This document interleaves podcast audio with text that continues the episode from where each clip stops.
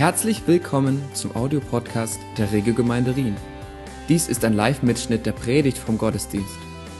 Alle Informationen und die verwendete Präsentation mit Bildern und Bibelstellen sind online auf unserer Website zu finden. Wir wünschen viel Freude beim Zuhören. Vor einigen Wochen hatte Stuart hier ein Bild gezeigt, äh, wo wir in der Türkei gehockt haben. Das war abenteuerlich, nicht weil es in der Türkei war, sondern im Vorfeld schon abenteuerlich, weil es ein mittelschweres Wunder gebraucht hat, um überhaupt reinzufliegen von England.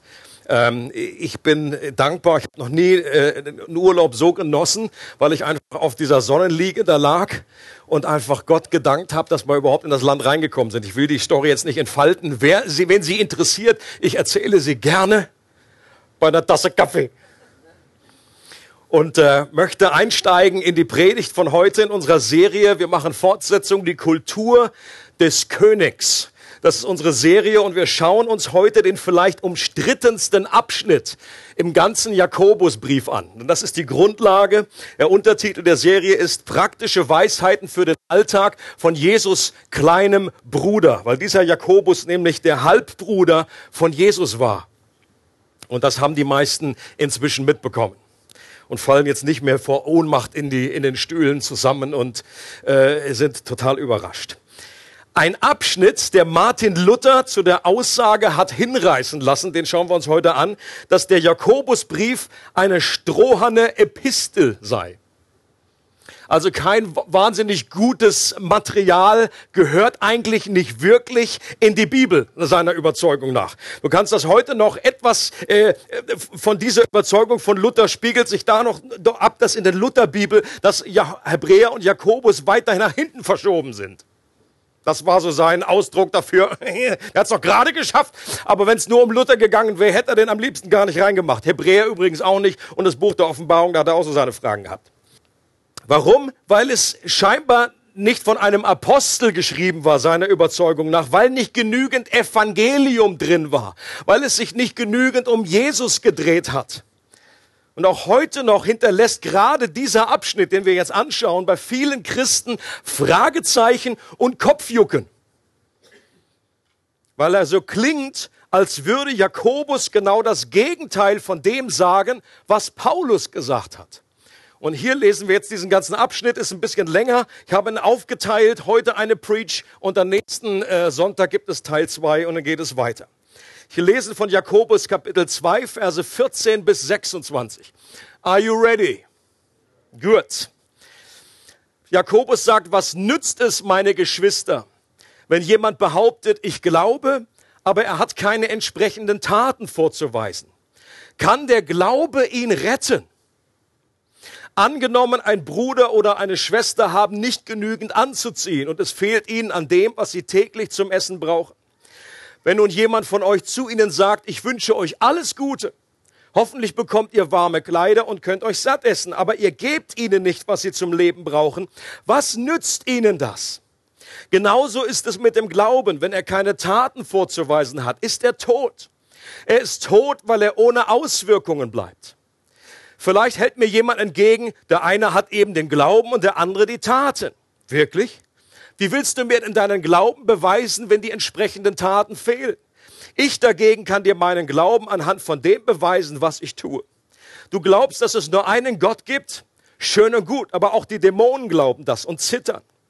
Willst du denn nicht begreifen, du unverständiger Mensch, dass der Glaube ohne Taten nutzlos ist? Wurde nicht unser Vater Abraham aufgrund seines Tuns für gerecht erklärt. Er wurde für gerecht erklärt, weil er seinen Sohn Isaak auf den Altar legte, um ihn Gott als Opfer darzubringen. Daran siehst du, dass sein Glaube mit seinen Taten zusammenwirkte. Erst durch seine Taten wurde sein Glaube vollkommen. Und erst damit zeigte sich die volle Bedeutung dessen, was die Schrift sagt. Abraham glaubte Gott und das wurde ihm als Gerechtigkeit angerechnet. Ja, er wurde sogar Freund Gottes genannt. Ihr seht also, dass der Glaube allein nicht genügt. Ein Mensch wird nur dann von Gott für gerecht erklärt, wenn sein Glaube auch Taten hervorbringt. War es bei der Prostituierten Rahab nicht ebenso. Auch sie wurde aufgrund ihrer Taten für gerecht erklärt, denn sie nahm die israelitischen Boten gastfreundlich bei sich auf und half ihnen, auf einem geheimen Weg aus der Stadt zu fliehen. Genauso nämlich wie der Körper ohne den Geist ein toter Körper ist, ist auch der Glaube ohne Taten ein toter Glaube. Und ich weiß nicht, ob das ähnlich geht, wenn ihr diesen äh, in der Vergangenheit sicherlich schon mal gelesen habt, diesen Abschnitt, und dann die Frage, die Frage im Raum steht, die Frage aufkommt, wie kriegen wir das überein mit dem, was wir an anderen Stellen lesen? Jeder, der nur halbwegs mal den Römerbrief durchgelesen hat, oder äh, etwas weiß von der Gerechtigkeit aus Glauben, die ein Paulus immer wieder betont und die ein Luther wieder entdeckt hat, diese Wahrheit und dann vor 500 Jahren angefangen hat, auf den Sockel zu stellen. Vor allem, wenn du im Römerbrief Kapitel 3 bis 4 liest, wie er das da entfaltet. Dann muss man sich die Frage stellen, warum Paulus und Jakobus scheinbar genau das Gegenteil sagen. Im Römerbrief argumentiert Paulus ebenfalls, ebenfalls mit der Geschichte von Abraham und dass er eben nicht aufgrund seiner Werke, sondern aufgrund seines Glaubens gerechtfertigt wurde. Okay? Hier haben wir gerade irgendwie was anderes gelesen. Luthers vielleicht größter Verdienst war die Wiederentdeckung dieser entscheidenden und grundlegenden Wahrheit, die wie ein Lauffeuer um die ganze Welt ging. Der Glaube allein genügt. Sola fide. Das war seine Aussage. Allein der Glaube. Sola fide. Darum, da, damals haben sie noch wunderschön Lateinisch ge gesprochen, damit es keiner versteht. Allein durch den Glauben, das wurde auf dem Hintergrund der katholischen Lehre damals entfaltet, um einfach zu sagen, nein, es geht nicht darum, Glaube und Werke zu haben, sondern der Glaube alleine reicht aus, wenn wir dem vollendeten Werk von Jesus, was er verbracht hat, wenn wir darauf vertrauen, wenn wir uns darauf stützen, dann werden wir gerecht gesprochen von Gott. Eine Gerechtigkeit, die uns zuerkannt wird, die in einem Gerichtssaal, in dem himmlischen Gericht Gottes uns äh, für, für gerecht erklärt wird. Dass wir diesen Mantel der Gerechtigkeit bekommen, aus Glauben allein. Und das ist immer noch die Wahrheit, die heute stark im Raum steht, die wir zu Recht feiern, noch 500 Jahre später. Doch hier behauptet Jakobus, dass der Glaube allein nicht genügt und dass ein Mensch durch Werke gerechtfertigt wird. Und Leute, das ist ein heißes Eisen vor den heißen Eisen, die es dann ab Mittwoch gibt. Und das ist für viele Christen ein echter Stolperstein. So nach dem Motto, dass man dann auch, ja, ja was, denn, was denn nun? Und, äh, sehe ich das e, ebenso wie Luther, dass ich das irgendwie jetzt, ah, das strohendes Ding, das gehört verbrannt, das ist irgendwie, pff, reiß ich raus. Und Leute, hier geht es ja nicht um irgendwie so einen Nebenschauplatz. Es geht nicht darum, was die Schuhnummer des Antichristen. Es geht irgendwie um, um zentrale Inhalte. Es geht um zentrale, wichtige Dinge, wie unser Glauben wirkt. Den Zusammenhang zwischen unserem Glauben und den Werken. Ich will heute in der Predigt und nächste Woche versuchen aufzuzeigen, warum sich Paulus und Jakobus gar nicht widersprechen und in Wirklichkeit nur die beiden Seiten einer Medaille beschreiben. Luther ist meine Überzeugung, war so fixiert auf seine Entdeckung der einen Seite dieser Medaille. Der hatte eine Offenbarung gemacht, die ihn umgehauen hat. Aber die Kehrseite von so einer gewaltigen Offenbarung ist, dass man manchmal dann nur das sieht. Und dass man andere Seite schon gar nicht mehr wahrnehmen kann und dass das, was Jakobus sagt, nur für ihn als eine Infragestellung seiner Position verstanden werden konnte. Dass er irgendwie äh, das, was Jakobus sagt, loswerden wollte. Das wollte er am liebsten verbrennen. Das wollte er aus der Bibel rausschieben. Äh, und so sehr wie ich Luther bewundere und schätze, ich meine, in einem, in einem 500-jährigen Jubiläum, da darf man ja fast nichts Negatives sagen. Und von daher bin ich ja sehr vorsichtig. Aber meine, meine Wertschätzung Luther gegenüber ist so groß, dass dann auch einfach gewisse schwarze Flecken, die er gehabt hat, und die sind ja heute auch bekannt, dass Luther auch kein vollkommener Mensch war. Weit gefehlt. Er hat eine unwahrscheinliche äh, Offenbarung bekommen von Gott, eine der zentralsten Wahrheiten des Evangeliums wieder neu auf den Leuchter gestellt. Aber er hatte unglaubliche Schattenseiten. Und das gibt mir persönlich Mut für mein Leben dass Gott nicht nur mit perfekten Leuten arbeitet, mit Leuten, die keine Ecken und Kanten haben, sondern dass er dich und mich nimmt, so wie wir gerade sind. Und dass er uns gebrauchen kann. Er hat in diesem Bereich falsch gelegen in seiner Beurteilung, was Jakobus angeht. Und ich glaube, das hat sich auch inzwischen heute bestätigt. Aber wir können auch von seinen Fehlern lernen. In der Art, die Bibel offenbart uns Wahrheiten sehr oft in zwei unterschiedlichen, scheinbar sich widersprechenden Aussagen. Wahrheit kommt oftmals als zwei verschiedene Positionen und Pole zu uns. Es ist immer wieder diese, dieser Wahrheitsgroschen, der zwei verschiedene Seiten hat. Einige Beispiele. Die Bibel sagt, es gibt nur einen Gott. Und gleichzeitig sagt sie, dieser Gott existiert in drei Personen.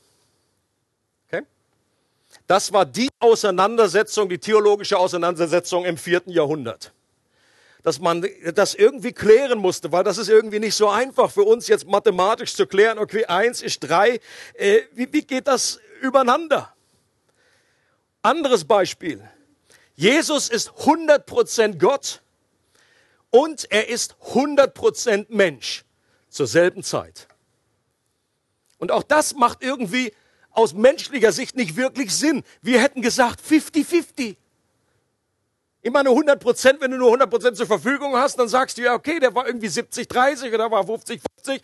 Aber nein, dann kam man, das war die äh, Auseinandersetzung im fünften Jahrhundert, kam man zu dieser Klärung und hat gesagt, Jesus war 100 Prozent Gott, als er auf der Erde war. Und er war 100 Prozent, als er Mensch war, äh, als, als er auf der Erde war, 100 Prozent Mensch. Und das ist ja auch heute noch.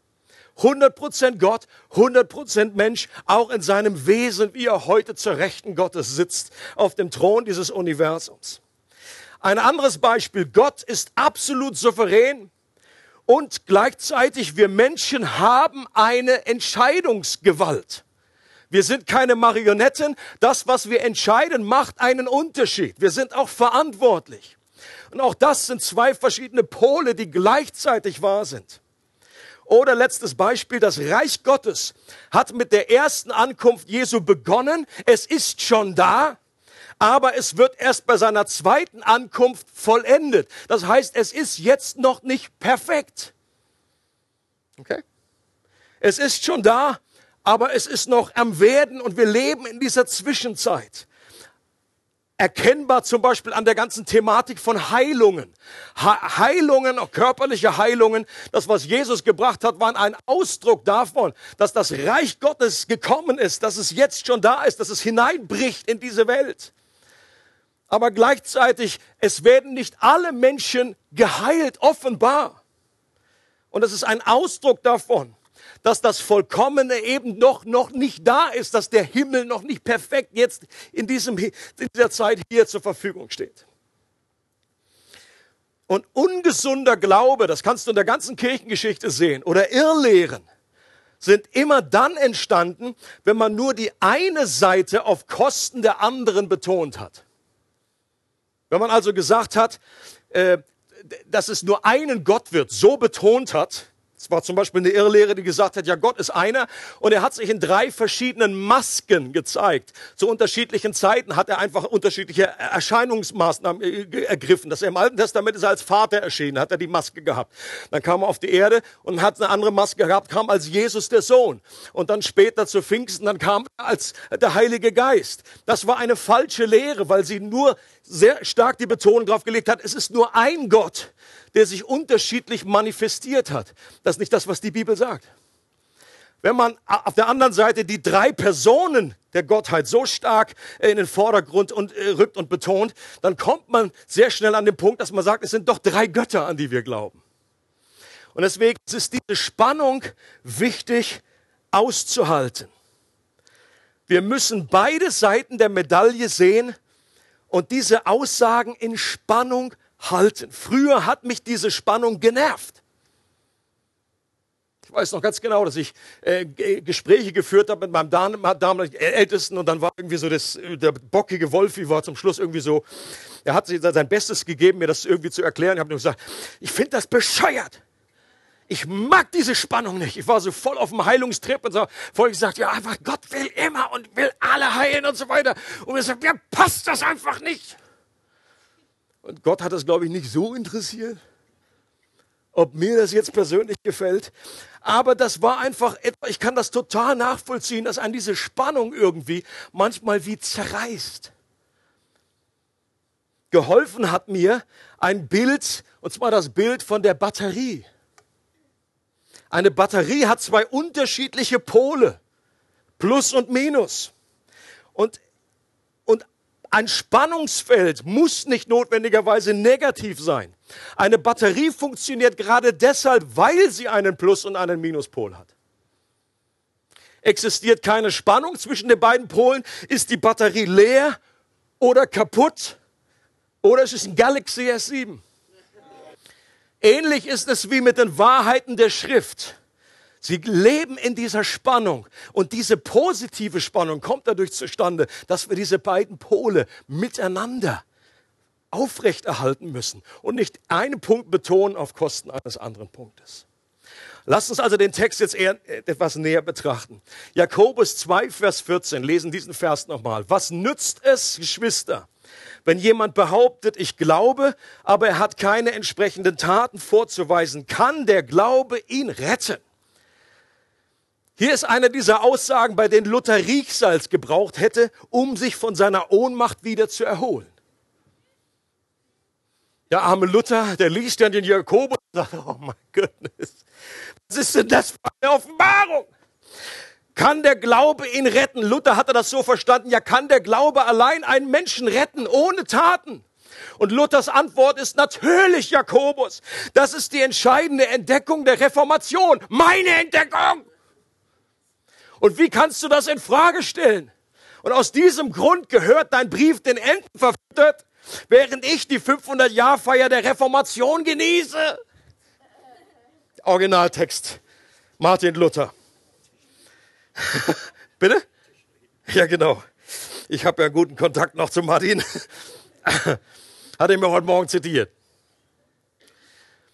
Viele Kommentare, auch von Theologen, die ich sehr schätze, versuchen den scheinbaren Widerspruch zwischen Jakobus und Paulus folgendermaßen zu erklären. Sie gehen davon aus, dass echter Glaube immer Werke mit sich bringt. Und das wird dann oft zusammengefasst in, diesen, äh, in dieses Motto, wir werden gerettet aus Glauben allein, aber der rettende Glaube bleibt nie allein. Das habe ich auch schon mal gebracht hier und ich glaube, das ist auch nicht komplett falsch. Nur, ich glaube, das ist nicht das, wovon Jakobus hier redet. Was gemeint wird, was viele Kommentatoren meinen zu verstehen, ist, dass, dass, der, dass die Werke, dass unsere Taten unseren Glauben bestätigen. Sie bestätigen, ob echter Glaube vorhanden ist oder ob es sich um einen toten Glauben handelt. So wie man an den Früchten erkennen kann, ob ein Baum am Leben ist oder eben nicht. Die Frage von Jakobus wird dann so verstanden, ja kann diese Art von Glauben ihn retten. Und gemeint ist ein Scheinglaube, dass das also kein echter Glaube ist, dass diese Person gar nicht errettet ist, sondern dass es nur so so ein Mitläufer ist, dass es nur so eine verkopfte Art von Glauben ist, die gar nicht rettet, dass man das daran erkennen kann, dass nicht genügend Werke da sind. Das große Problem bei diesem Ansatz ist, dass er große Verunsicherungen mit sich bringt. Könnt ihr das nachempfinden? Warum? Wenn es möglich ist, davon überzeugt zu sein, dass man echten rettenden Glauben hat, wie ja offenbar die Leute, an die Jakobus geschrieben hat, der sich aber letztendlich doch nur als ein Scheinglaube entpuppt, dann haben wir alle ein riesiges Problem dann gibt es nämlich keine Gewissheit, dass wir wirklich errettet sind. Macht das Sinn? Wenn ich nicht, wenn ich nicht wissen kann, also man kann ja sogar die theologische Überzeugung vertreten, ja, wenn man wirklich echten Glauben hat, dann verliert man diesen Glauben auch nicht, man verliert seine Errettung auch nicht. Das Problem ist nur, wenn ich gar nicht weiß, ob ich wirklich errettenden Glauben in the first place gehabt habe, bin ich dann überhaupt Kind Gottes? Und das, was wir vorhin gesungen haben, I'm a child of God. Es muss doch eine Gewissheit geben, dass ich sagen kann, jawohl, ich bin das heute Und ich bin das auch morgen und ich bin das auch, wenn in meinem Leben mal wenig Frucht bis keine Frucht zu sehen ist. Und ich bin das auch in, der, in einem Moment, wo ich viel Frucht sehe. Es wird sehr, sehr subjektiv und es bringt eine unglaubliche äh, äh, Verwirrung oder eine Infragestellung, äh, wenn Menschen nicht wirklich sagen können, ob sie errettet sind, ob sie Kind Gottes sind oder nicht. Denn wie viele Taten sind dann nötig, um zu beweisen, dass ich wirklich Christ bin? Das ist doch die große Frage, die dahinter steht.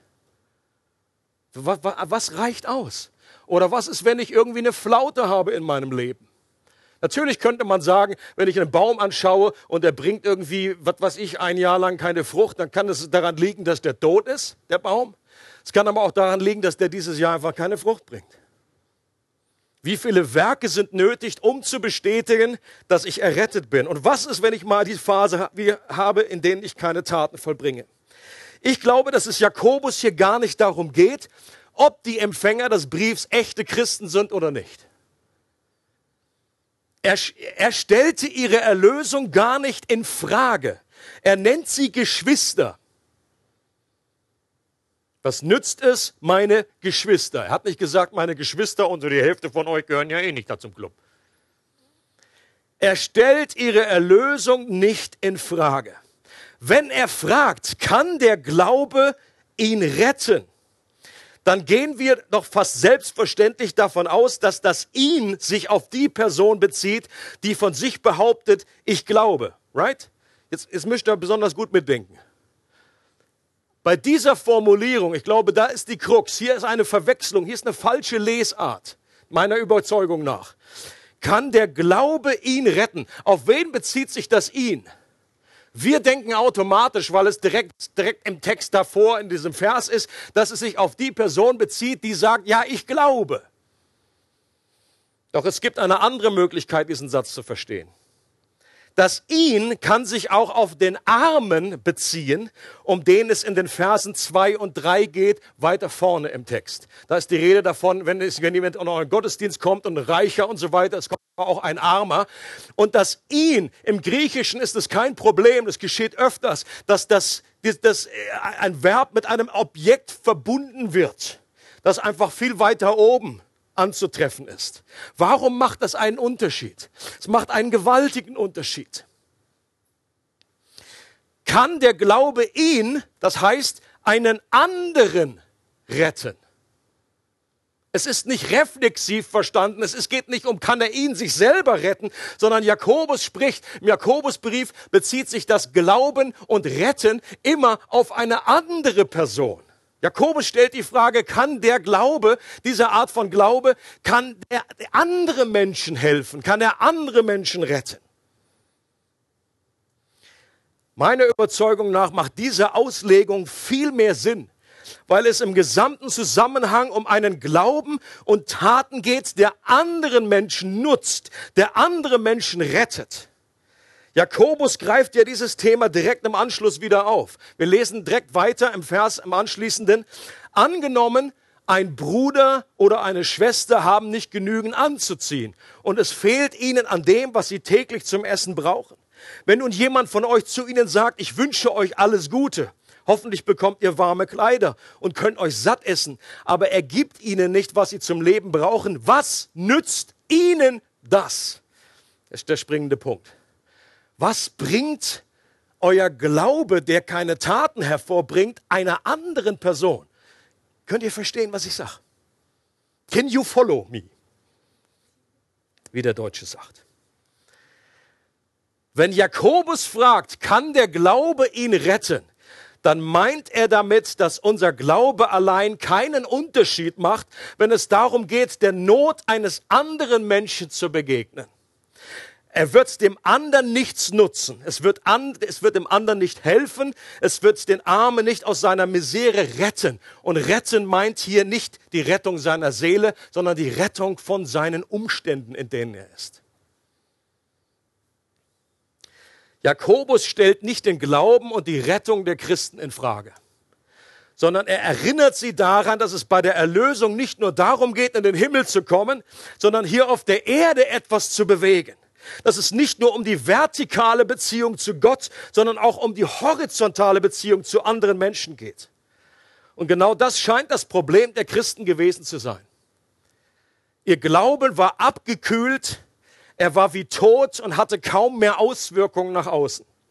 Sie hatten ihren Glauben verinnerlicht und sind zum Staudamm geworden, statt ein Kanal für Gottes verändernde Liebe und Kraft zu sein.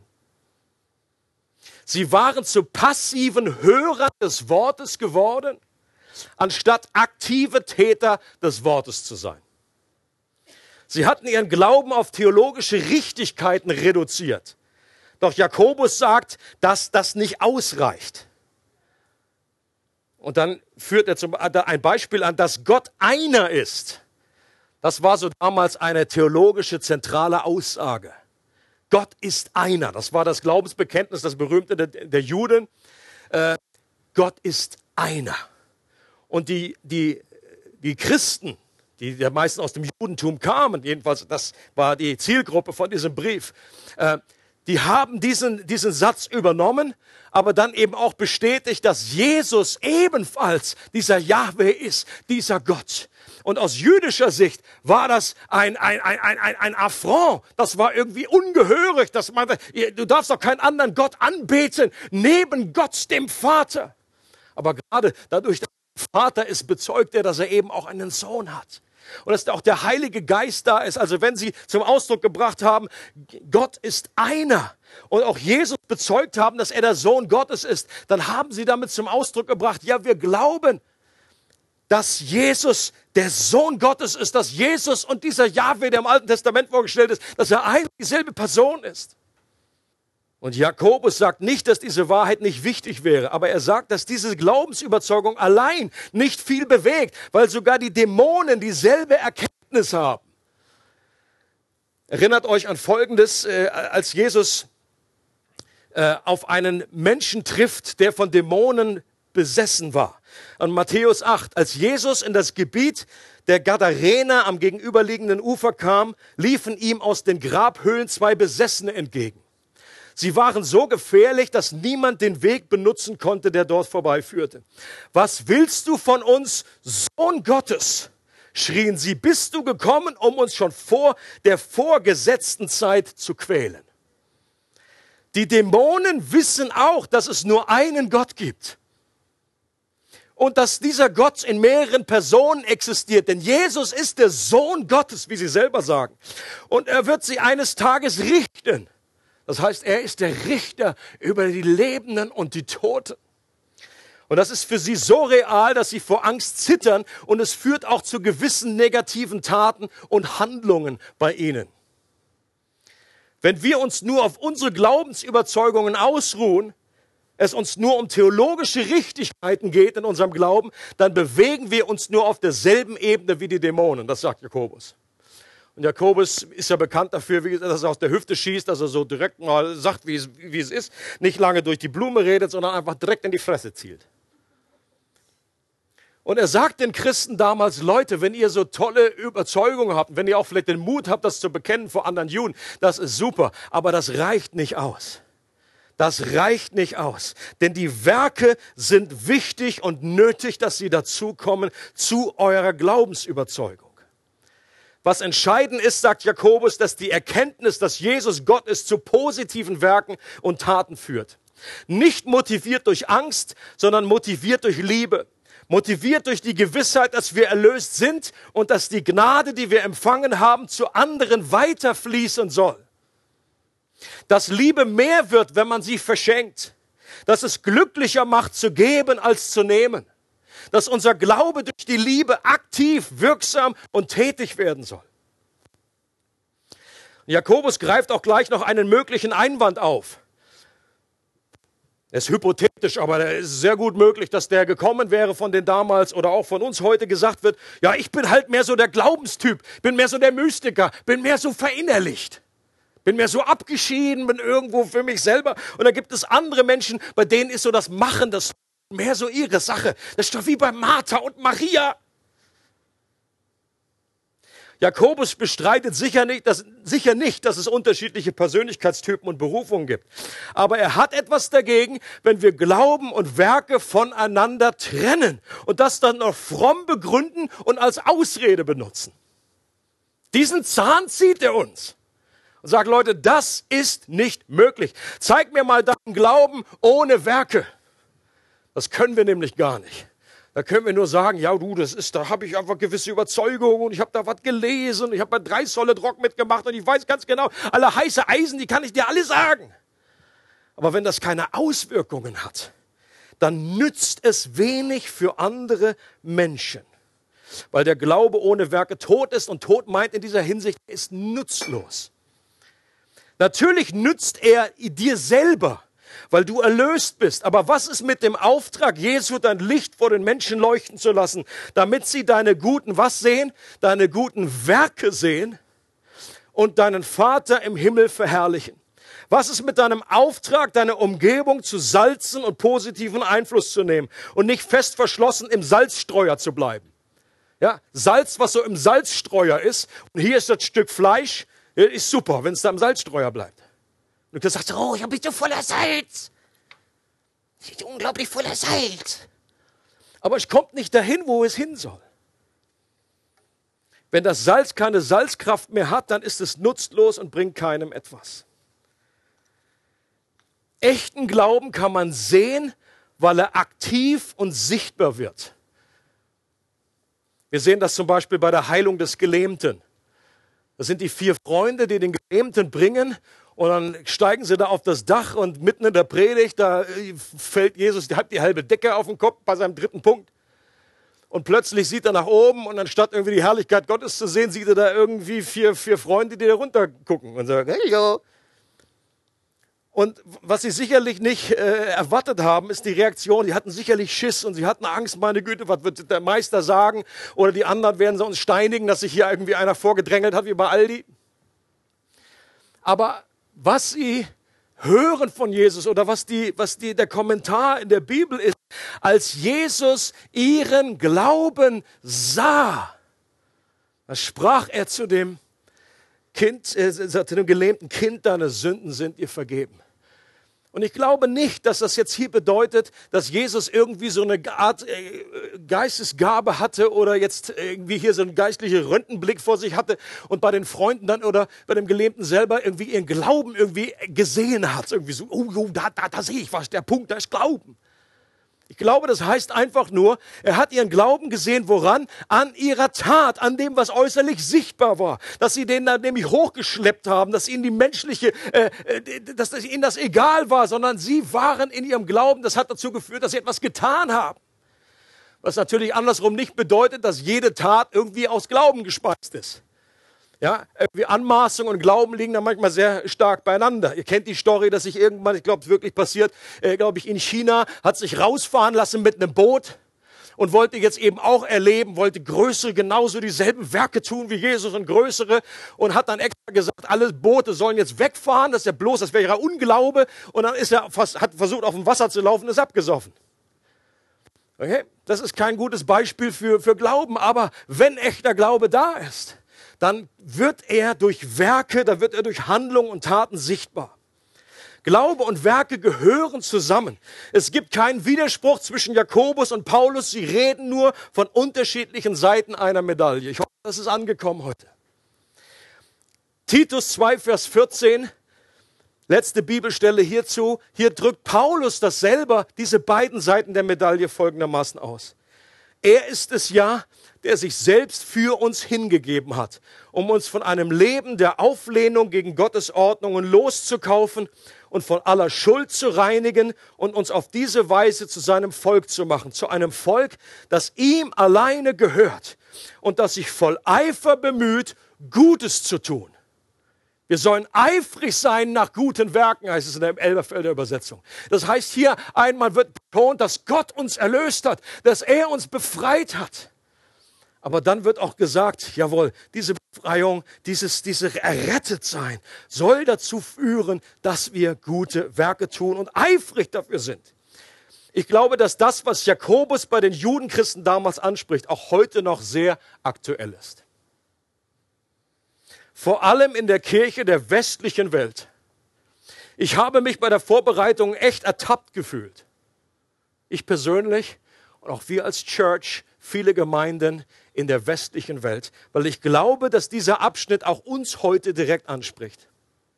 Dass es zu einem Ungleichgewicht gekommen ist zwischen Glauben und Werken dass wir die Wahrheit durch den Glauben allein errettet zu werden in der Beziehung zu Gott so sehr betont haben, dass Werke in der Beziehung zu anderen Menschen irgendwie untergegangen sind, schon fast verpönt gelten, sogar manchmal mit Gesetzlichkeit und katholischem Glauben irgendwie gleichgesetzt werden.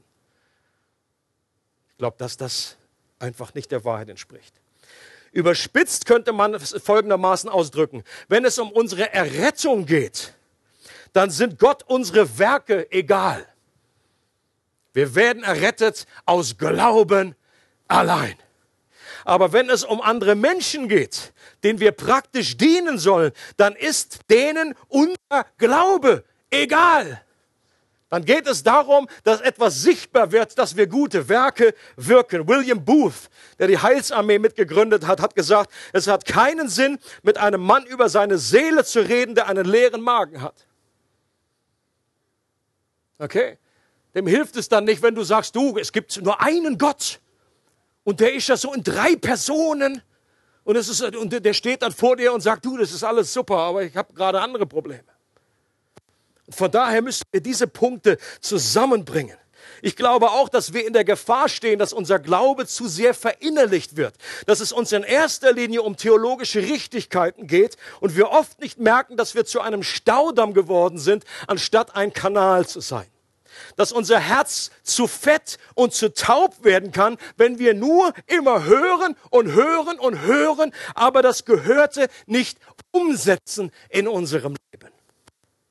Und ich möchte, dass wir die Zeit im Abendmahl dazu benutzen, um einfach auch noch mal hier auf Gottes Stimme zu hören und einerseits Gott zu danken für das, was er schon getan hat in unserem Leben dass er uns freigesprochen hat, alleine aus Glauben. Und ich bin so froh, dass Gott uns nicht irgendwie dadurch motiviert, dass er uns irgendwie, äh, irgendwie Angst macht, dass wir unsere Errettung verlieren. Das ist niemals Gottes Motivation, sondern er erinnert uns immer wieder daran, was wir in Christus bereits haben. I am a child of God. I'm no longer a slave to fear. So gibt es nun keine Verdammnis mehr für die, die in Christus Jesus sind. Und gleichzeitig sollen wir aber auch immer wieder unseren Puls fühlen. Und auch da, wenn Gott uns angesprochen hat in dieser Hinsicht, sicherlich betrifft das nicht jede Person, aber ich glaube, viele von uns, wir, ich, ich finde mich sehr stark wieder in dieser, in dieser Hinsicht. Wir sagen, Gott, bitte, es tut mir leid, ich möchte meinen Sinn ändern.